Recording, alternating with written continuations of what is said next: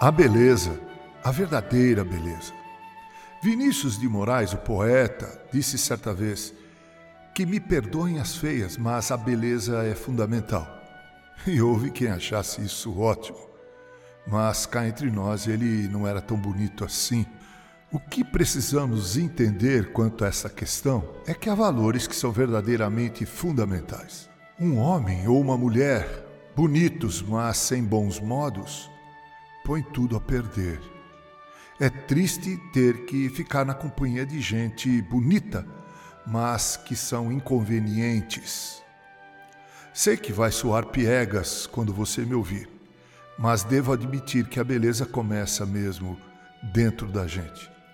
Por fora podemos fazer plásticas, esticar daqui e dali, colocar botox, usar cremes, fazer massagens. Bem, todas essas coisas são válidas em prol da beleza exterior, não as depreciam. Entretanto, as rugas da pessoa que mora dentro da gente, essas é que realmente moldam nosso conceito de vida e de nossas ações. O famoso conto A Bela e a Fera é notável quanto a esse aspecto. Saul, primeiro rei de Israel, era um homem bonito, mas sua vida e existência não deixaram boas lembranças.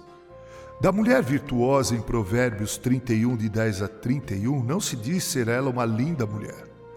O sábio, inclusive, assevera: enganosa é a graça, e vã a formosura, mas a mulher que teme ao Senhor, essa será louvada. Provérbios 31, 30.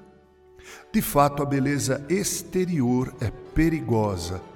Narciso definhou diante de sua imagem refletida na lagoa de Eco, a ninfa que ele desprezou. A beleza é passageira quando não parte em botão.